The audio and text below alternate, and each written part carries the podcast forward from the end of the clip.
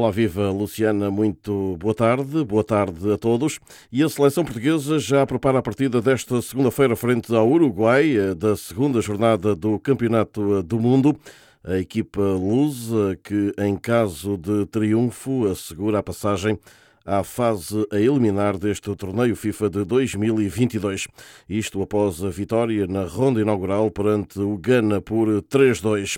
Nas últimas horas, Ronaldo recorreu novamente às redes sociais para expressar o seu estado de espírito depois do último recorde pessoal.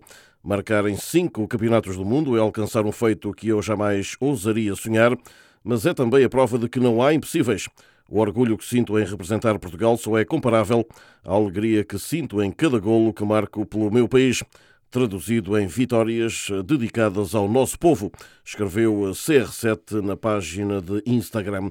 E ainda em relação a Ronaldo, a Arábia Saudita abriu as portas ao avançado português.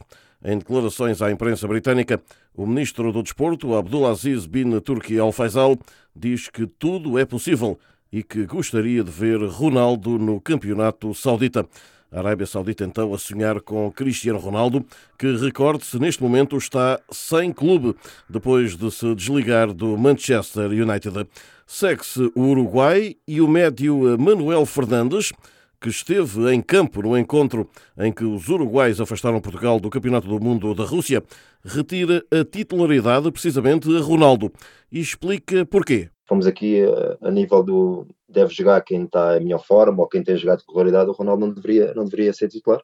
Por mais difícil ou estranho que se possa estar a dizer isso, e eu sou, eu fui colega dele e isso, isso continua a ser admirador de tudo que ele faz. Eu acho que é muito importante um, estarem os atletas que estão bem fisicamente ou que estão num bom momento de forma. O antigo internacional por Portugal, Manuel Fernandes. A equipa portuguesa venceu o Gana, o que já não acontecia, uma estreia no Campeonato do Mundo a ganhar, desde 2006. Ronaldo de penalti deu vantagem a Portugal e marcou pelo quinto Campeonato do Mundo consecutivo. É o primeiro jogador a fazê-lo na história. Um momento com significado especial, reconheceu o avançado e capitão da seleção lusa. Mais um recorde também, o único jogador a marcar em cinco mundiais consecutivos, para mim é um motivo de grande orgulho e muito feliz pela equipa ter feito uma excelente exibição, difícil, mas justa vencedora. E confrontado com o fim do vínculo com o United, Ronaldo centrou o discurso na seleção, colocando uma espécie de pedra sobre a sua segunda passagem pelos Red Devils. O capítulo já está encerrado, um foco é único e exclusivo aqui no Mundial. Queríamos entrar com o pé direito, entramos, ganhamos, jogamos bem, ajudei a equipa.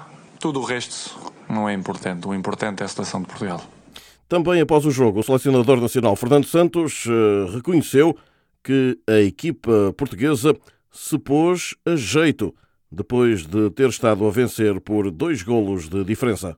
Acabou por, por, por se pôr a jeito por se pôr a jeito e portanto agora pronto, mas agora vamos descansar, refletir sobre isto, depois eh, naturalmente iremos eu e os jogadores conversar um pouco sobre este jogo porque fizemos coisas muito interessantes, eh, boas, muito boas até alguns períodos e depois alguns momentos menos bons. Para além de Ronaldo, João Félix fez o segundo golo de Portugal e estreou-se a marcar em campeonatos do mundo. O mesmo sucedeu com Rafael Leão. O Mister preparou a equipa muito bem, sabíamos que eles eram muito fortes no contra-ataque uh, Portugal, sendo uma equipa, uma equipa muito forte em todas as posições, tomamos sempre a iniciativa de jogo e eles ficaram muito tempo uh, atrás, muito recuados. Mas acho que na segunda parte melhoramos uh, com aquilo que o Missa nos disse no balneário e mostramos outra atitude e fomos felizes. Portugal no Campeonato do Mundo, as últimas da equipa das esquinas, que agora vai jogar então esta segunda-feira diante do Uruguai. A última jornada será contra a equipa da Coreia do Sul treinada pelo eh, português eh, Paulo Bento, no próximo dia 2. E assim saímos por hoje, não sei antes deixar um forte abraço para todos. De Lisboa, Rui Viegas para a Rádio SBS da Austrália.